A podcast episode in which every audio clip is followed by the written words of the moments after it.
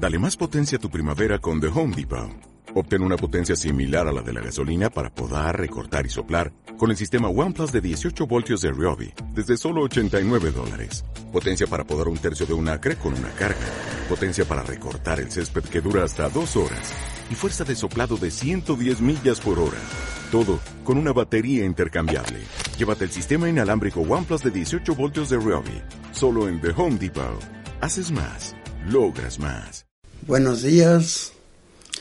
Estamos aquí en Utopía Radio, un, un, programa de Cultivando Ideas, una producción de Enrique Durán Cruz.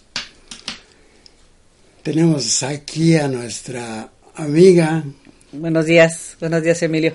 María de la Luz Carrillo, buenos días Luz. Gracias, estamos aquí en Utopía Radio y estamos en el programa Cultivando Ideas pues te vamos a seguir comentando sobre la vida de Rosario Castellanos. Si ya la conoces, pues podrás recordar esas, esas letras que nos dejó tan precisas en sus conceptos. Y si no la has escuchado, pues ya tendrás oportunidad de decir, pues, ¿quién es esta señora que escribió así como dicen que ¿Cómo dicen que escribió, no Luz? No, bastante obra ensayística, poética, narrativa, eh, dramática.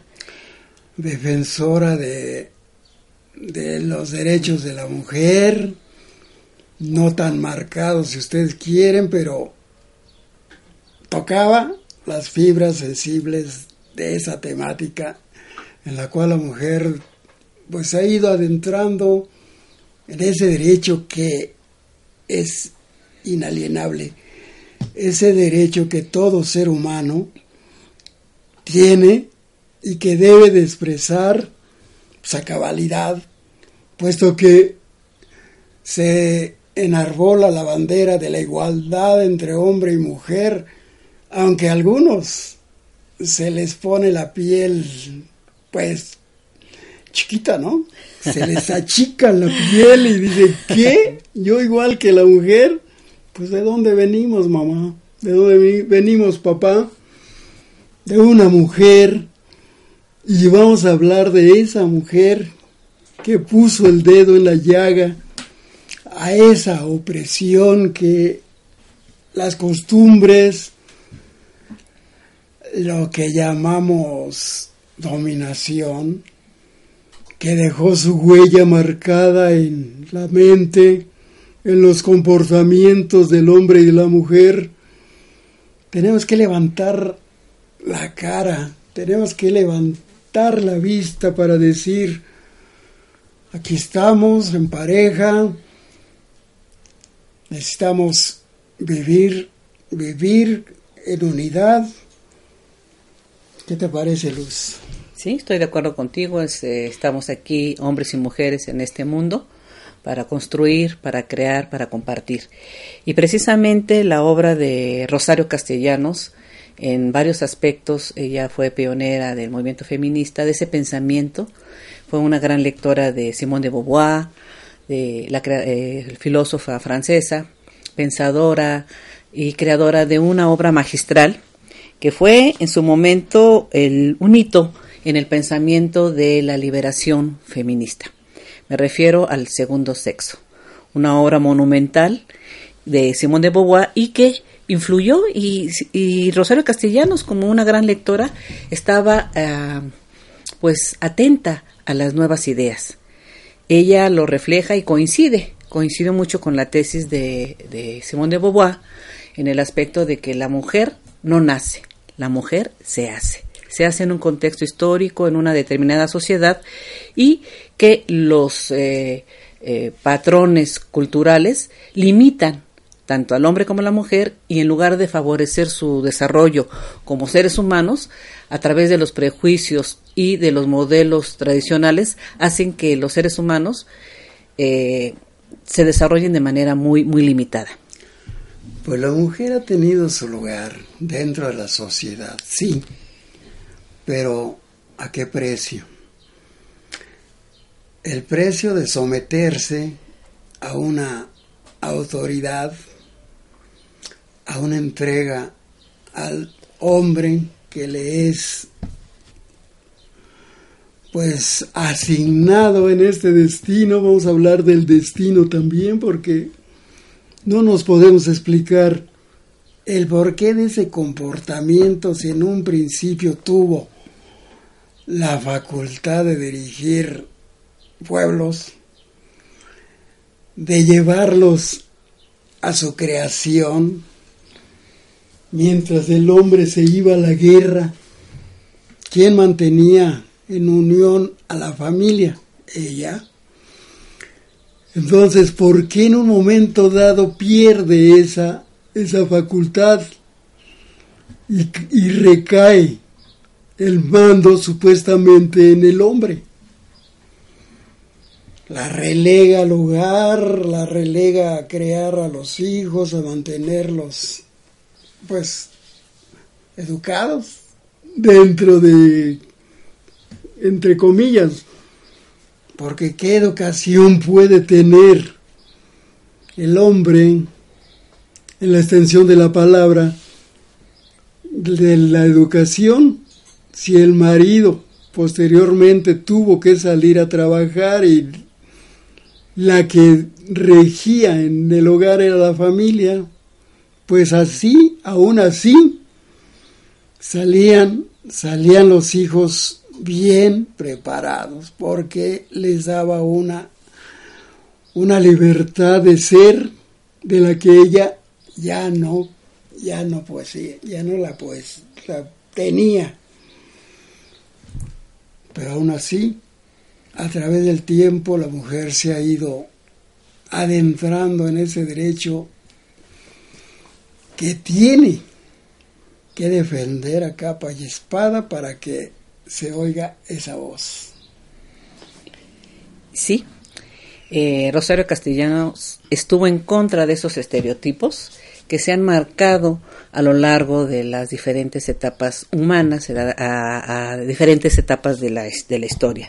Cómo se organizan las sociedades, cómo se dividen los roles en las sociedades, en la familia, esos estereotipos de la mujer sumisa, de la madre abnegada, del hombre fuerte, del hombre luchador, del hombre proveedor. Eso, esos estereotipos, eh, Rosario Castellanos los, los cuestionó de una manera especial, de una eh, manera, eh, de una forma literaria, a través de su poesía, a través de, su obra novelística, a través de sus ensayos. Ya hemos dicho que ella fue una gran eh, ensayista, articulista, y también ella veía y no coincidía en esa relación constante entre el hombre y la mujer, una relación siempre de lucha, de enfrentamiento y la mujer como el hombre pertenecen a la humanidad y a una determinada sociedad. En ese sentido, la, yo quisiera platicarles a ustedes, Emilio, eh, de esa labor eh, novelística de Rosario Castellanos y habíamos dicho que una de sus obras eh, tuvo tres novelas magistrales desde mi punto de vista que son Oficio de Tinieblas, Balún Canam y la obra que posteriormente ella guardó y que no quiso que se le publicara hasta, hasta su muerte, ella la guardó porque no la quiso publicar, eh, se llama eh, Rito de Iniciación. Estas tres novelas donde Rosario Castellanos aborda eh, de diferentes maneras, de diferentes formas, da voz a la mujer y cuestiona también de una forma maravillosa la situación de inequidad. Quiero, quiero comentarte, Emilio, quiero comentarles sobre la obra Baluncanan. Esta obra eh, está escrita, eh, se dio a conocer en 1957. ¿Ya cuántos años tiene esta obra que sigue publicándose y que ha sido traducida a varios idiomas? 70 años. Casi 70 años. Casi 70 años. No, 57 no, tiene 61 años. 61, años, 61 años. Pero no pierde vigencia. No pierde vigencia y es una obra que se gesta, si ustedes bien recuerdan, cuando ella estuvo laborando en este proyecto del Instituto Nacional Indigenista, que se enfrentó a la realidad indígena con el proyecto del Teatro Petul. Ella ya conocía desde niña la, la vida indígena, pero no la conoció porque la tenía vedada cuando era niña, o sea, los indígenas para su mundo de niña, de la, en la familia, eran vistos como, no eran vistos como iguales, nunca se vieron vistos como seres o personas en un nivel de igualdad. Esa, esa sensación eh, de la niñez que tuvo, esa percepción que tuvo Rosario Castellano sobre esa relación de sometimiento, de maltrato, de rechazo hacia los grupos indígenas, pues ella lo, lo, lo, plantea en su magistral novela Balún Canán. Balún Canán es una significa siete estrellas.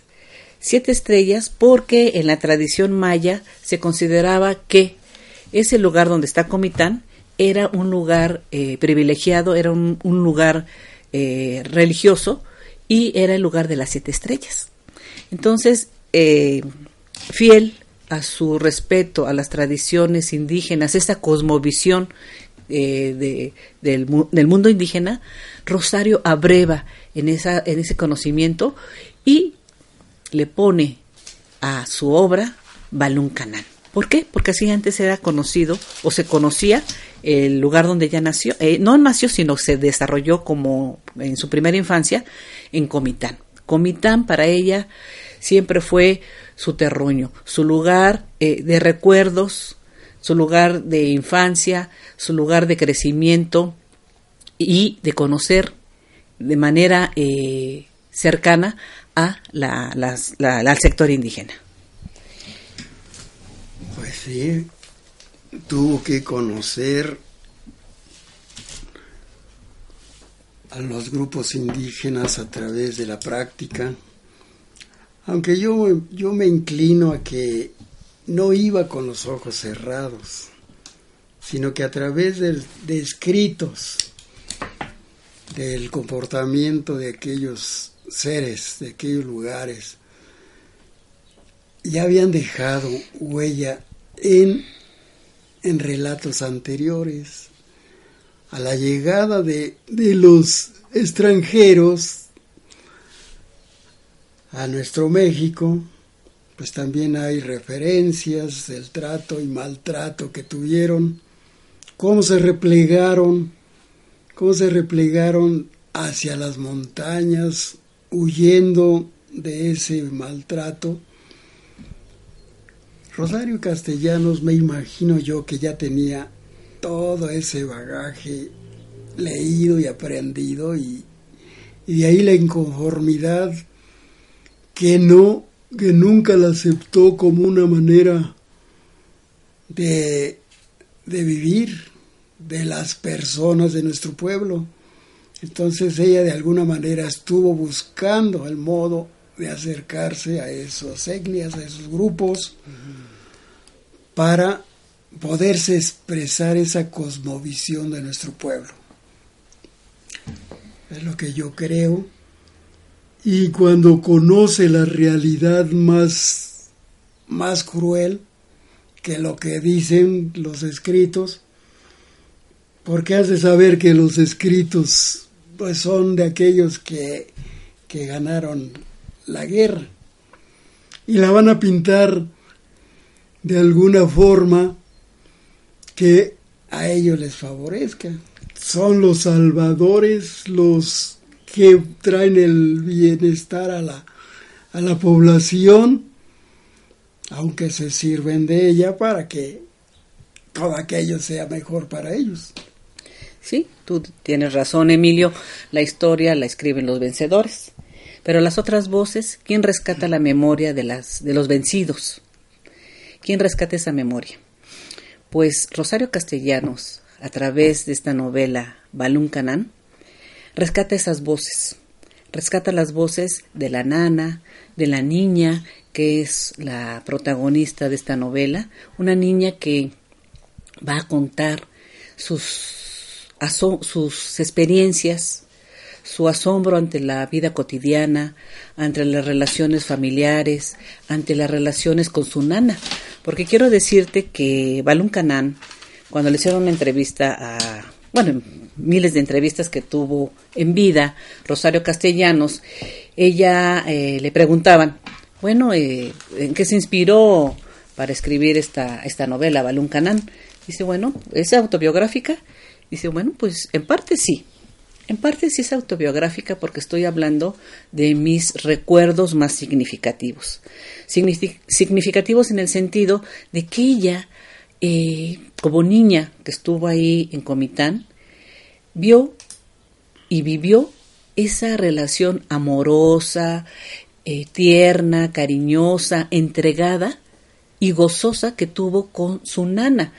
Aquí en la novela hay una nana y hay una niña chiquita como Rosario Castellanos y también Rosario Castellanos tuvo una nana indígena que la quería mucho y que la acercó a ese mundo que los adultos, que su familia le tenía vedado. El mundo indígena de un lado y el mundo de los casclanes, de los coletos, de los blancos en otro. Entonces, Rosario, niña, va a conocer ese mundo mágico, ese, esa, esa, esa, esa mirada de los otros con un asombro y un respeto, incluso con una sabiduría. La niña, eh, la niña Rosario y la niña de la novela Balún Canán tienen una similitud, similitud una semejanza en cuanto a que son respetuosas. No ven con una mirada desdeñosa el mundo indígena. Por el contrario, lo ven con, un respeto, con un cariño y además con un asombro. Pues la formación que tuvo la niña Rosario en Comitán, pues no era, no era otra cosa que el reflejo de aquella vivencia de nuestros antepasados porque las costumbres no se borran tan fácilmente.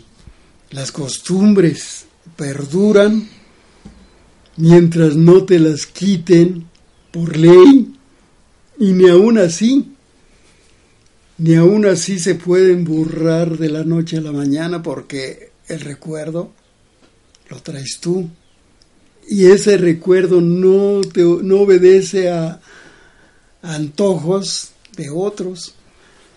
Y ella, al estar viendo cómo vivían las personas con que ella estaba ligada, en este caso la nana, que le debió platicar todos los tópicos del lugar, de la región, de lo que ella pudo haber sabido. Y entre otros, pues los los más allegados a ella también platicaban y ella tenía oídos y oídos muy finos y una retención fabulosa que cuando se decide escribir adopta la, la estructura de la narrativa porque no puedes hablar en un monólogo constante sino que debes de tener un, locutor o antelocutor que te escuche.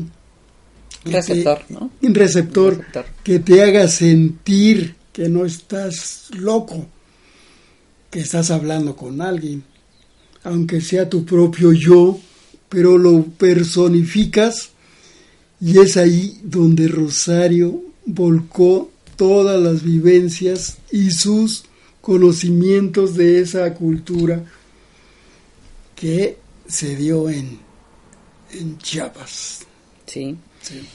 Bueno, ustedes saben que Rosario Castellano nació en 1925 y ella le, en su niñez le tocó también ver eh, en Chiapas concretamente la reforma cardenista. Y de eso habla la obra también de Balún Canán. Balún Canán es una ah, obra eh, que algunos críticos la han considerado un tríptico, porque está constituida, está conformada por tres partes. La primera parte, donde la voz de la niña nos introduce a su mundo, a su mundo mágico, infantil. La segunda parte es una voz narrativa en tercera persona.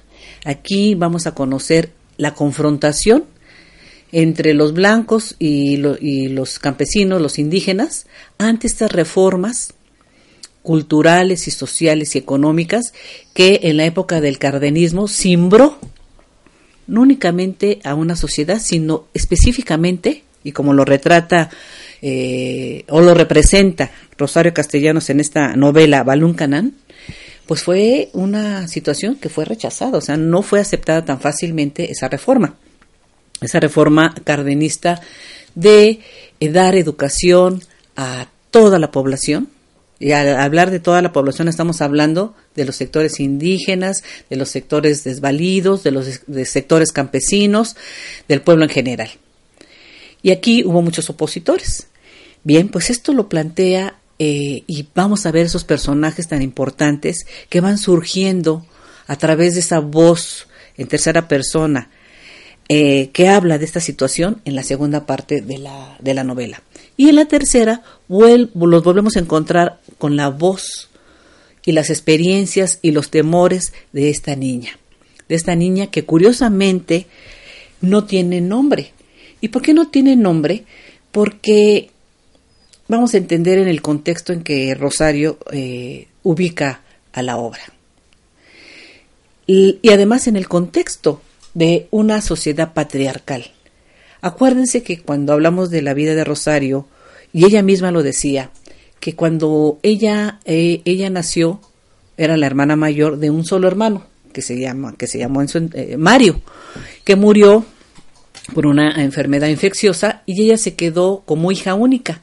Pero los padres lloraron hasta toda su vida y lamentaron que su varón, su único hijo, haya muerto. Y en consecuencia se olvidaron de Rosario. Entonces Rosario no, no era, no era, era un fantasma para los padres. Eh, sí la querían, la cuidaban, la alimentaban, pero no la valoraban como lo que era una niña, una mujer. ¿Por qué? Porque sus padres con esa visión tradicionalista veían que la continuidad de su apellido, de su familia, de su herencia, recaía en el varón. Y al morir el varón, pues lo demás, si era mujer, pues ya no, entonces, por eso Rosario traslada esa vivencia terrible, esa vivencia infantil significativa que no se le olvidó y que algunos consideran algunos estudios que han hecho de su obra eh, desde el punto de vista psicológico que fue un trauma, un trauma que en la vida personal de Rosario le costó trabajo eh, este, rebasar, eh, superar, pero que afortunadamente en el ámbito literario esas vivencias las, las, las transforma y crea ese, ese personaje niña. Pero ese personaje niña como Rosario, que era invisible, que no tenía, no era reconocida como tal, como una niña con un nombre Rosario, este personaje de niña no tiene nombre. No tiene nombre porque también vamos a ver en la obra que hay también la niña de la, de la novela Baluncanán, mm, tiene un hermano que se llama Mario y que también muere muere por una situación infecciosa y el drama que, que su madre de, en la novela, pues también se olvida totalmente de la niña. Se muere su queremito. Queren en, en, en Soxil significa señor o patroncito. ¿Sí? Entonces se muere el varón, se muere el queremito y entonces la niña es olvidada totalmente por su madre y se refugia en brazos y el cariño de quién crees? De su nana de su nana indígena. Su nana indígena la va a cuidar, la va a querer y a través de ese cariño va a darse cuenta la niña Rosario, la niña de la novela Balún Canán, va a ver el mundo y el mundo es hermoso, pero también va a estar lleno de injusticias. Pues empecemos por marcar una de ellas, la preferencia que se tenía hacia el varón, porque pues yo me imagino que tanto vale uno como la otra, hablando en términos de, humanos, el hombre y la mujer, pero era la costumbre de darle prioridad al, al hombre. Pero ¿qué sucedía con los hijos? Las mujeres supeditadas a los caprichos de los junior, pues no podía ser, no podía yo concebirlo así porque de alguna manera si tienes hijos e hijas, pues si te llevaste una para crear una familia, tienes también que cooperar a la sociedad para que ésta siga viviendo, siga existiendo. Entonces, ¿dónde está el mérito de que la mujer procrea, procreara una nueva, una nueva humanidad? El hombre no es capaz de procrear sin la ayuda de la mujer. Prosaico, ¿no? Pero las costumbres son costumbres. Aunque después se quieran corregir, queda ahí la marca de todo aquello que pues era incongruente. ¿Cuántas mujeres no sacan a la familia de ese marasmo cuando el hombre falta?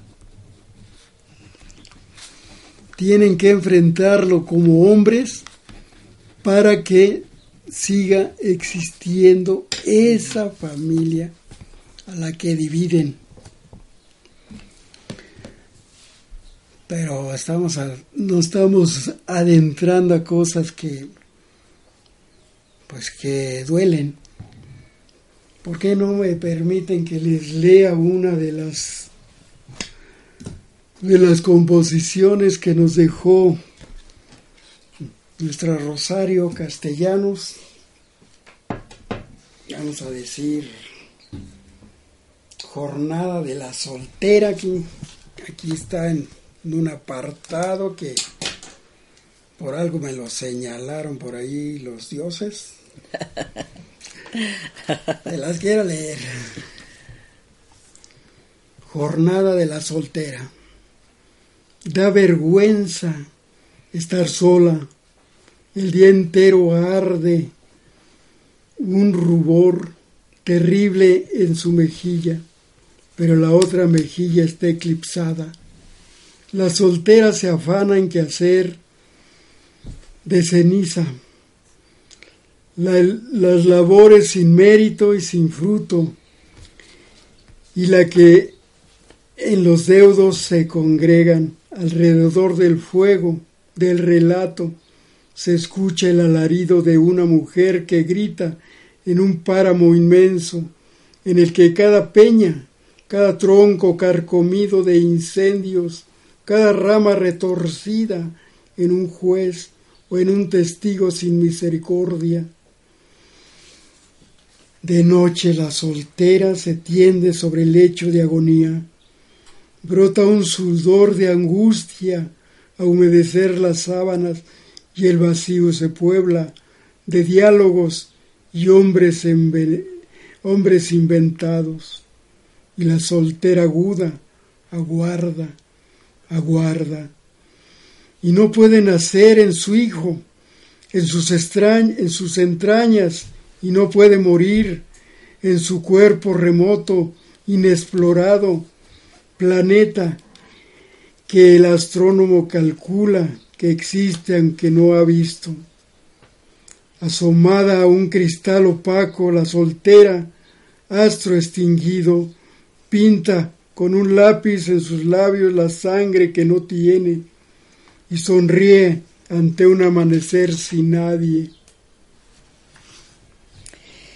pues este poema eh, de Rosario Castellanos pues nos habla precisamente de esa, esa situación eh, en las que estaban destinadas las mujeres, a través de una visión totalmente tradicional, en una, una, una visión sexista de en, el, en ese mundo cerrado de provincia, en ese mundo cerrado donde eh, Rosario, niña, creció.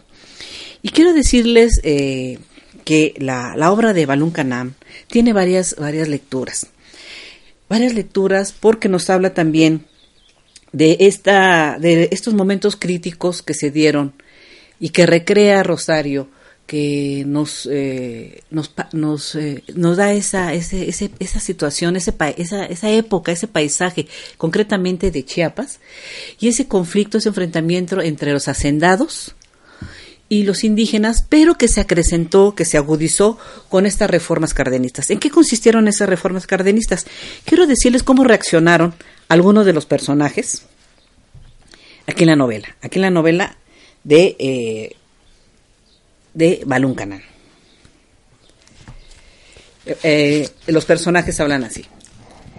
Estamos, hay un diálogo entre dos, el, padre, el padre de la niña de la obra Balún Canán, eh, César Argüello, que es el latifundista, el hacendado, y un amigo, y dice: Hágame usted el favor de leer aquí.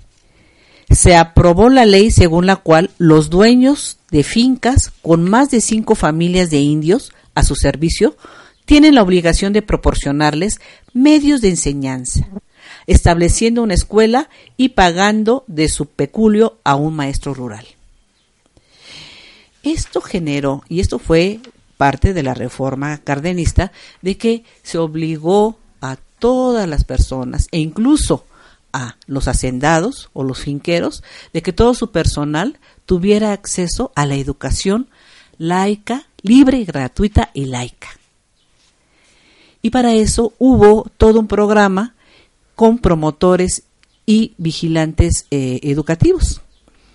Bien, pues e inspectores que fueron a diferentes zonas de, la, de los estados y pueblos de Chiapas, eh, y concretamente en Chiapas, y eh, fueron a ver cómo estaban las escuelas, si había escuelas, entonces se dieron cuenta de que pues no había escuelas, realmente no había escuelas y en especial las niñas no iban a las escuelas o iban a las escuelas, pero si se puede llevar así, a la casa de una señora o una amiguita solterona. Aquí vemos aquí un personaje también interesante, la soltera, la señora Lucía, la señora Lucina, es la que da clases a las niñas. Y ella, como sabe leer y escribir, y bueno, pues este tiene tiempo, pues allá las niñas van a la casa de la señora a eh, unas horas a estudiar, aprender pues eh, a leer y a escribir, pero también a escuchar la doctrina y es toda una, una confusión, toda una combinación de aprendizajes que no estaban eh, acordes las leyes cardenistas de que esto fuera educación. Entonces aquí, de entrada, en la, en la obra de Balún Canán, hay un rechazo hay un rechazo y por ende va a surgir un conflicto muy fuerte. Primero, los hacendados van a, lo van a aceptar a, regañadientes. Entre ellos el padre, el señor César Argüello, que va a pues a negociar que un maestro vaya a dar clases a, la indiada, a la indiada que tiene en la finca de Chactajal.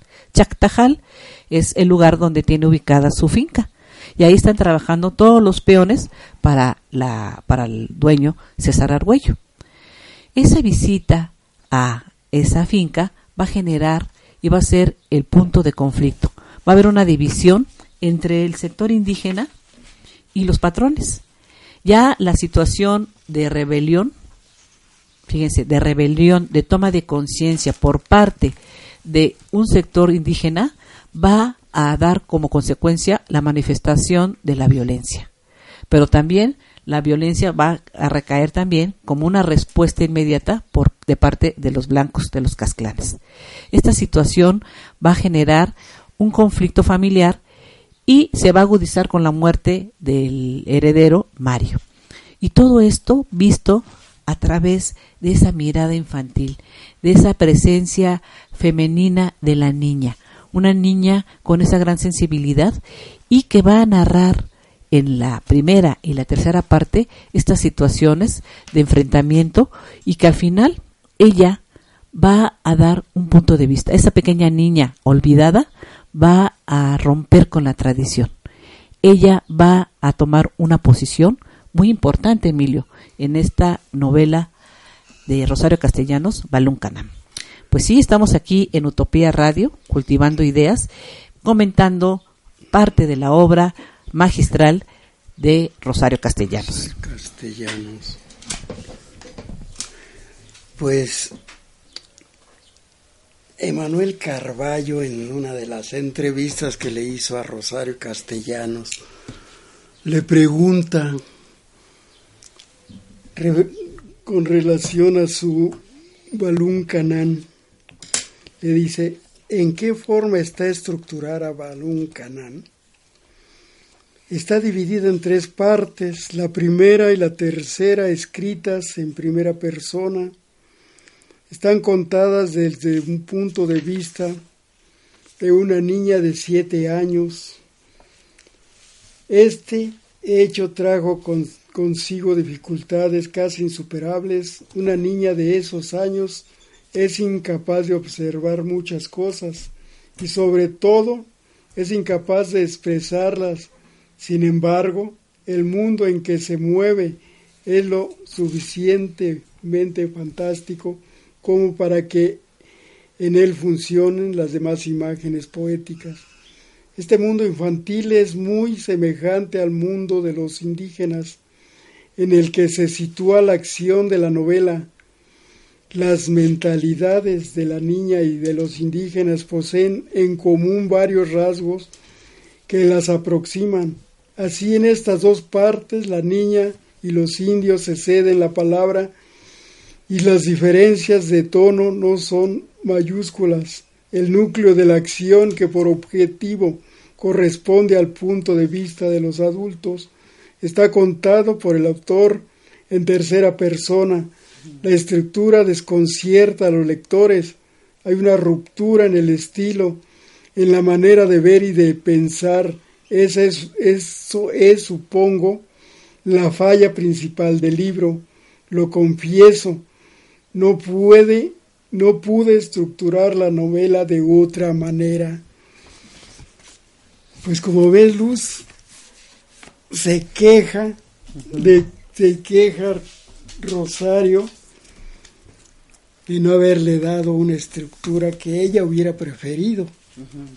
Sin embargo, nos dejó esa, esa forma de pensar, de concebir las cosas, tan valiosas para aquellos que no, que no entendemos, aún tratando como ella de, de querer saber cómo se piensa, cómo se piensa en esos términos de dominación, de sometimiento, y que se quiere salir como la víbora que se enrosca en sí misma, creyendo que así ya está protegida, mientras que las víboras son otras, las que no agreden, sino, ¿qué te digo? Bueno, pues nos están pidiendo que demos un saludo por aquí al amigo Mario Sánchez. Saludos, Mario.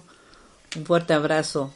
Pues nos da gusto, perdón, nos da gusto que nos estés viendo, que nos estés escuchando.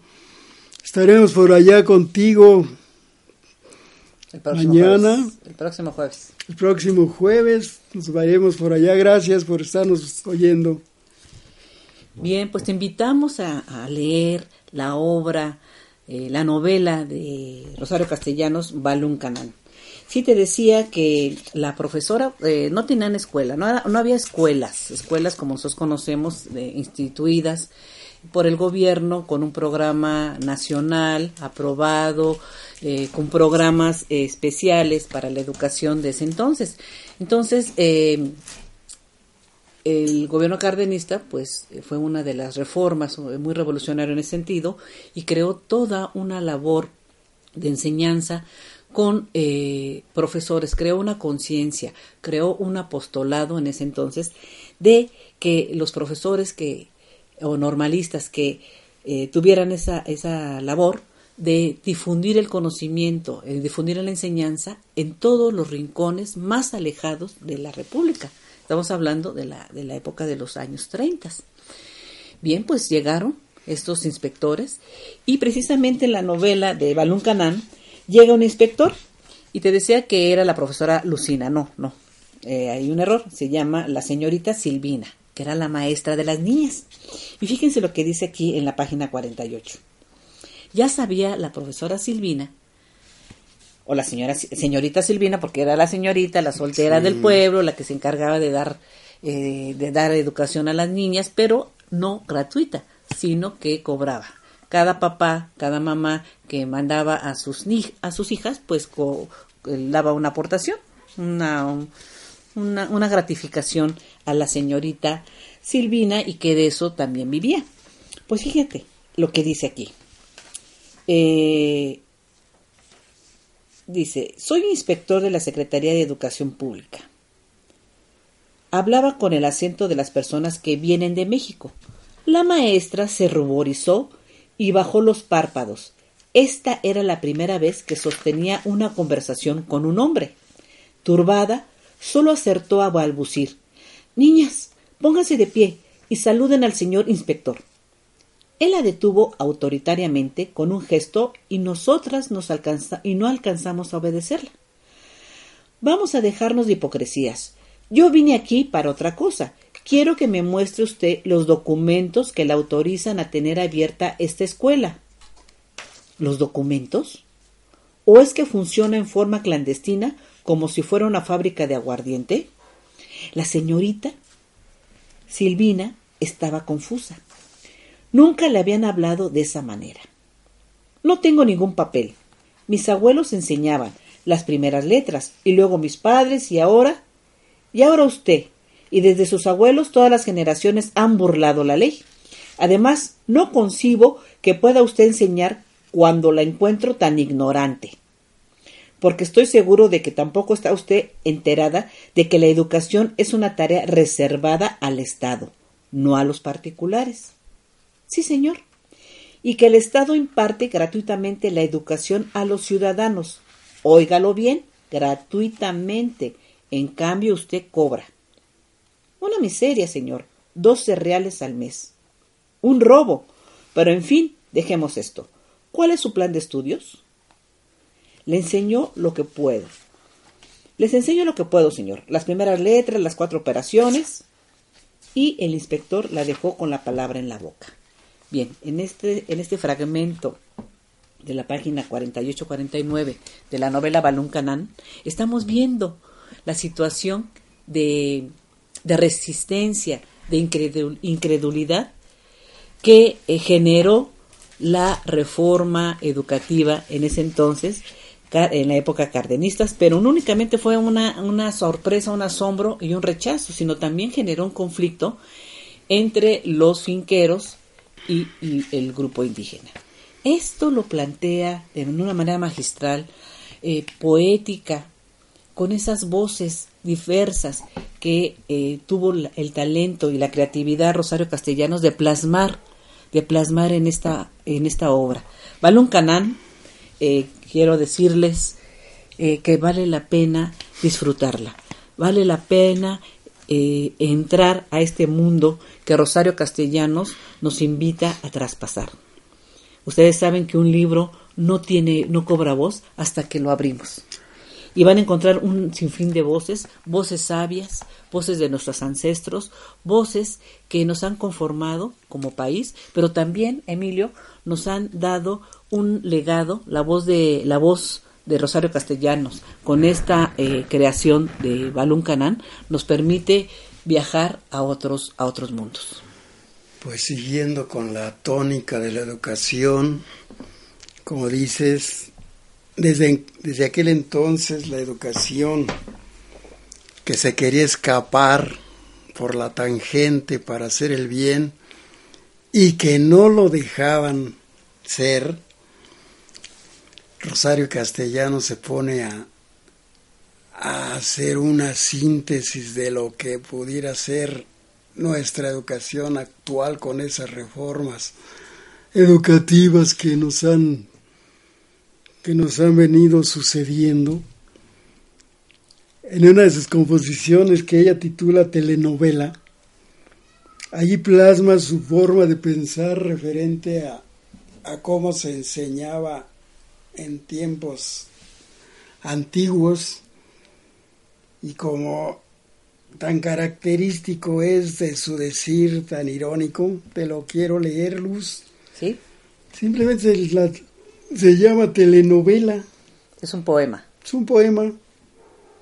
El sitio que dejó vacante Homero, el centro que ocupaba Sherezada, o antes de la invención del lenguaje, el lugar en que se congregaba la gente de la tribu, para escuchar al fuego, ahora está ocupada por la gran caja idiota. Los hermanos olvidan sus rencillas y fraternizan en el mismo sofá, señora y sierva, declaran abolidas diferencias de clase y ahora son algo más que iguales cómplices. La muchacha abandonada, el balcón que le sirve de, vitrina para exhibir disponibilidades y hasta el padre renuncia a la partida de dominó y propone los, los otros vergonzantes merodeos nocturnos.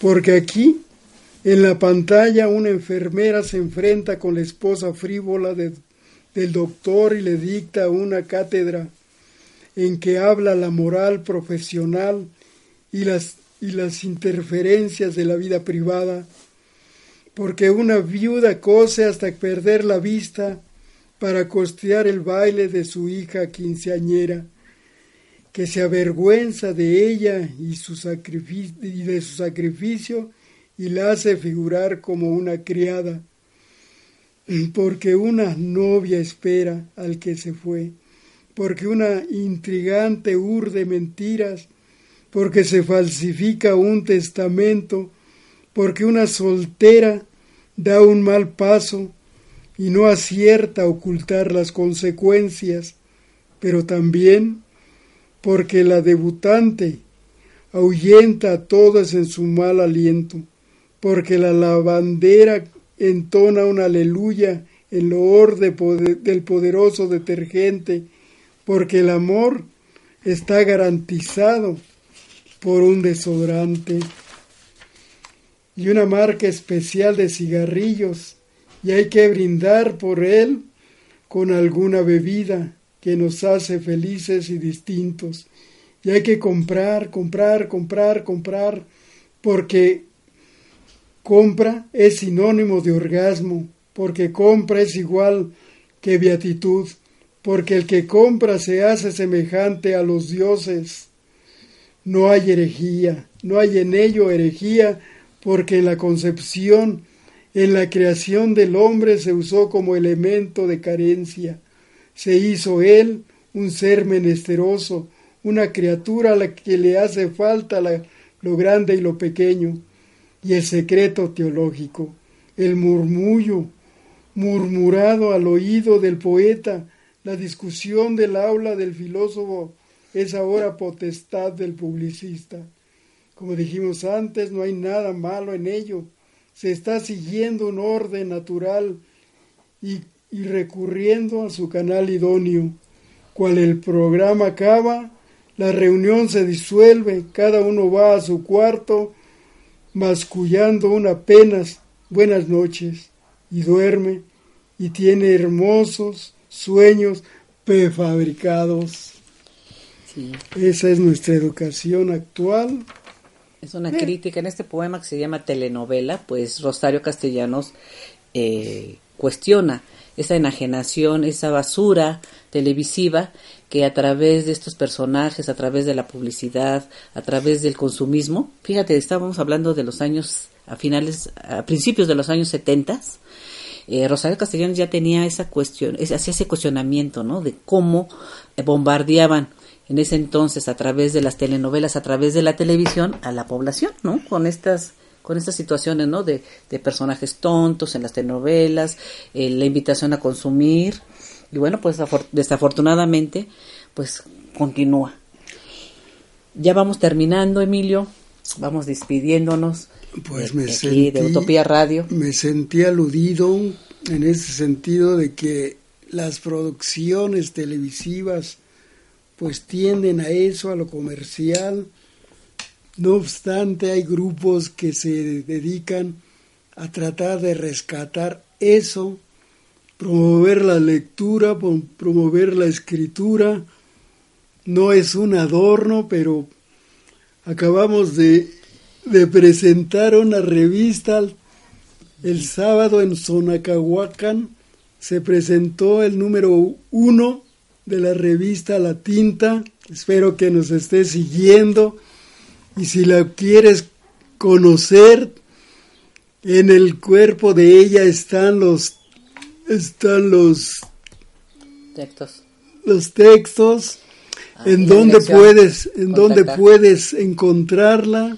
¿Y dónde la, Te- pueden, la pueden adquirir? En el... Te puedo decir que la que hay existencia en Casa de Cultura de Tecama, Centro Regional de Cultura, aquí en 5 de mayo, en, en la principal, como le llaman, por aquí a la calle. Pues ahí te esperamos. Obtén tu revista y puedes darnos una opinión al respecto.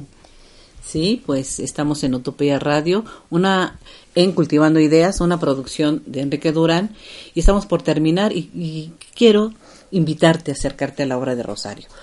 Empieza a leer Balún Canán y verás que vas a encontrar eh, un panorama en estos episodios eh, que plantea eh, Rosario Castellanos, vas a encontrar una, un mundo eh, desconocido pero maravilloso. Todo a través de esa voz, de esa voz sabia de la niña. Te invitamos también a leer pues las obras, los cuentos de Rosario Castellanos que posteriormente vamos a comentarte en el siguiente programa. Mil gracias. Nos estamos despidiendo, Emilio. Utopía Radio te agradece la atención que has prestado a estas a estos comentarios. Estas. Muchas gracias y estamos contigo en el próximo programa. Gracias. Hasta luego.